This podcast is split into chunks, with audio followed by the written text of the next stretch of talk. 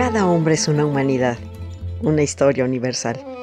Y como la historia es maestra de vida, queremos que conozcas y saborees la historia por medio de refranes, datos curiosos, biografías, chimentitos, palabras raras y todo aquello que nos forma como personas. Tanto que contar es un espacio campechano y digerible en el que Nora Reyes Costilla los deleitará en breves cápsulas con su bella y argentina voz. Escúchame a través de la radio del Colmich, www.radiodelcolmich.com. Se van a enamorar. Dios nos da las nueces, pero nos las da cerradas las tenemos que abrir. Cleonautas, pasen a este su espacio de empoderamiento personal, tanto que contar. Lo saluda la humilde y profesional voz de Nora Reyes Costilla desde el streaming de la radio del Colmich. Hoy les platicaré de un hombre de sonrisa contagiosa y voz rasposa, siempre optimista porque cada nota hacía que el mundo fuese un poco más maravilloso. Esta nota se llama What a wonderful world. I see trees of green, red roses too. I see them bloom for me and you. And I think to myself, what a wonderful world.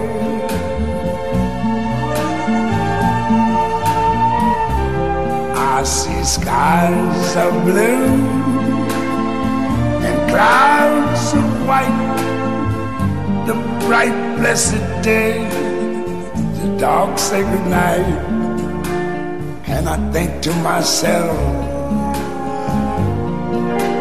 what a wonderful world.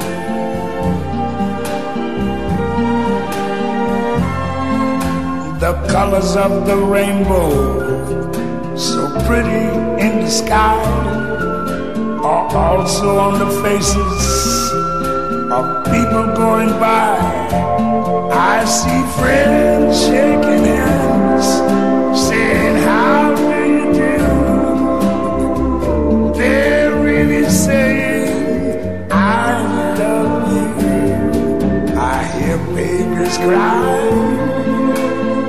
I watch them grow they'll learn much more than I never knew. And I think to myself, what a wonderful world. Yes, I think to myself,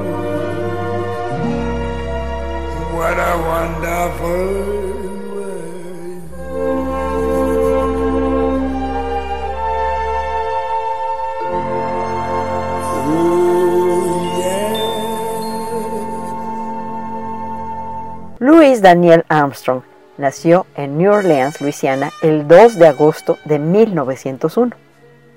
Dicha ciudad, solo 50 años antes, había sido el mayor centro de venta de esclavos de todo Estados Unidos.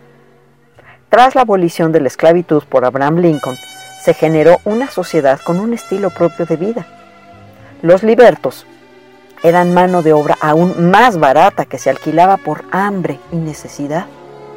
Las melodías que anteriormente se cantaban en los campos de cultivo ahora se transformaron en una nueva manera de interpretar la música, al tiempo que los recién emancipados se reunían en la Plaza Congo Square, donde el baile era su liberación emocional y espiritual. Fue en esas calles llenas de alegría musical donde se desarrolló la infancia de Louis Armstrong. El padre los había abandonado. Su madre, prostituta, lo encargaba con su abuela. Luis mostró gusto por el canto y la música. Contaba que de niño trabajaba llevando carbón a los cubículos de las prostitutas de la zona roja del pueblo, donde también solía escuchar magnífica música. La otra parte de su educación infantil la obtuvo vagabundeando por las calles y trabajando de chatarrero.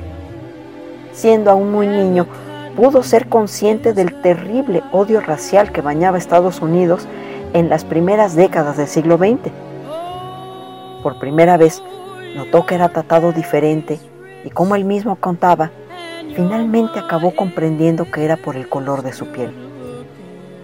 Trabajó para una familia de inmigrantes judíos lituanos, los Kafnowski, quienes aceptaron al niño como a uno más de la familia. Luis siempre contó cómo descubrió que esta familia blanca también era discriminada por otros blancos.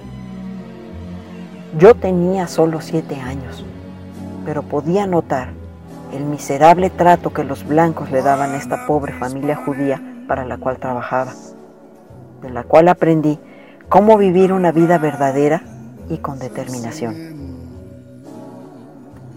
Mientras estuvo en un tutelar para menores, el joven Luis fue integrado como trompetista a la banda de la correccional. Cuando la música lo llamó y no tenía un centavo para comprar su primera trompeta, el señor Kafnowski se la compró. Eternamente agradecido y a pesar de ser de fe baptista, Louis Armstrong llevó el resto de su vida una estrella de David colgando de su cuello en honor a su mecenas. Una vez que salió del reformatorio, trabajó como vendedor de carbón, repartidor de leche, estibador de barcos bananeros y otros empleos del mismo tipo. Empezó también a trabajar en los cabarets de Storyville, donde estaban concentrados todos los locales nocturnos de la ciudad. El amor entre el instrumento y el músico fue a primera vista y pronto comenzó a buscar aquellos ídolos que nunca pudo ver en sus padres. Joe King Oliver, fue el primero que lo impactó. Se convirtió en una figura paterna y lo condujo a la excelencia pidiéndole siempre que mejorara la velocidad de sus dedos. Fueron entrañables amigos y años después, Joe lo invitó a participar en su grupo Creole Jazz Band, llevándolo a Chicago donde Louis comenzó a ganar fama. Poco a poco, Luis evolucionó la música ragtime en algo más relajado y así puso las bases del jazz. Además, modificó la estructura de interpretación de la banda y quitó relevancia al conjunto para llevar al solista a un nivel predominante. Reconoció las posibilidades de jugar con distintos tiempos dentro de la pieza para permitirse extender las notas y tener la seguridad de caer a tiempo para seguir fluyendo en la interpretación, incluso cuando la improvisación ya era un recurso común para acompañar el ritmo. Le agregaba heroísmo o drama a sus interpretaciones y mantenía los tonos de manera inusual. Su estilo de canto fue de gran influencia para sus contemporáneos y las siguientes generaciones. Popularizó el scat o scatting, una técnica en la que se usan gitanjáforas palabras sin sentido para acompañar como instrumento musical. Aunque en una entrevista, en 1951, Armstrong afirmó que su famoso scat en realidad había sido un gran error de su parte, pues él iba preparado con letras impresas para la grabación de Hibby Jibbies, una canción de 1926 lanzada por Armstrong y su banda Hot Five. A mitad de la sesión de grabación, accidentalmente se le cayeron las hojas y llenó el silencio improvisando de esa manera. Pero vale la pena señalar que, a pesar de que esto lo hizo muy popular, Armstrong no inventó la técnica, que data de al menos de 1906. Entre 1952 y 1955, Armstrong ganó mucho peso. Perder kilos fue difícil al principio, pero su suerte cambió una vez que supo de un laxante herbal llamado Swiss Chris. El artista compró una caja y se convirtió en un portavoz de la marca durante toda la vida. Después de probarlo, dijo que la defecación sonaba como aplausos. Enamorado de este laxante, el músico comenzó a repartir paquetes a admiradores, seres queridos y miembros de la banda. A pesar de la publicidad que le daba la marca de laxantes, Armstrong no solicitó ni recibió ningún pago de los fabricantes. La canción por la que Armstrong es más recordado, What a Wonderful World, no iba destinada a él. Tras completar este himno optimista, los compositores pensaron que Tony Bennett era el más idóneo para interpretarlo, pero como éste lo rechazó, contactaron a Armstrong en agosto de 1967 y el resto es historia.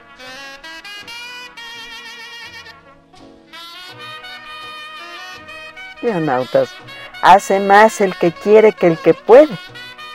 Louis Armstrong tenía todo en contra, incluso su propia existencia. Pero es innegable que a través de la música y el arte, el individuo se transformó en un ser de talento extraordinario que no solo cambió las cosas para él, sino para el mundo entero. Así que ya lo sabes. No te azotes que hay chayotes, llorando y caminando. Y en lo que lloran y se limpian los mocos, no dejen de seguirnos en el podcast de la radio del Colmillo. No sean malditos. Si esta cápsula les gustó, por favor, envíenos sus comentarios, críticas y sugerencias a www.radiodelcolmich.com. Ayúdenos a crecer. Ayúdenos a ser mejores. Y en el cara libro, búsquenos como la historia por gusto. Esta fue Nora Reyes Costilla y What a Wonderful World a mi manera. for me and you. And I think to myself, what a wonderful world.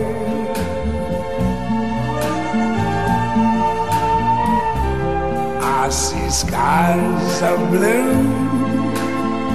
and clouds of white, the bright blessed day, the dark sacred night. And I think to myself, what a wonderful world.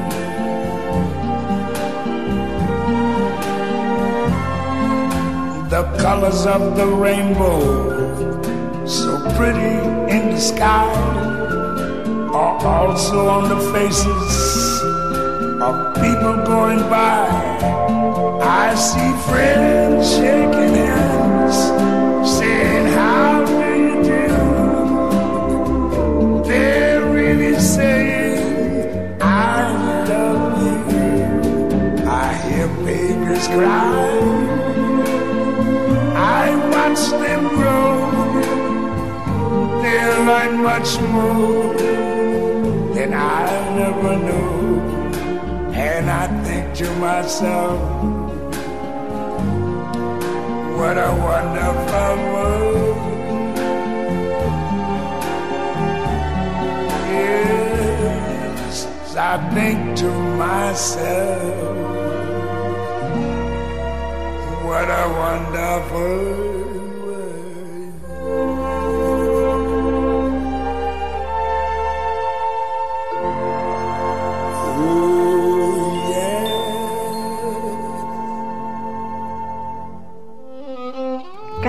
es una humanidad, una historia universal. Y como la historia es maestra de vida, queremos que conozcas y saborees la historia por medio de refranes, datos curiosos, biografías, chimentitos, palabras raras y todo aquello que nos forma como personas. Tanto que contar es un espacio campechano y digerible en el que Nora Reyes Costilla los deleitará en breves cápsulas con su bella y argentina voz. Escúchame a través de la radio del Colmich, www.radiodelcolmich.com. Se van a enamorar.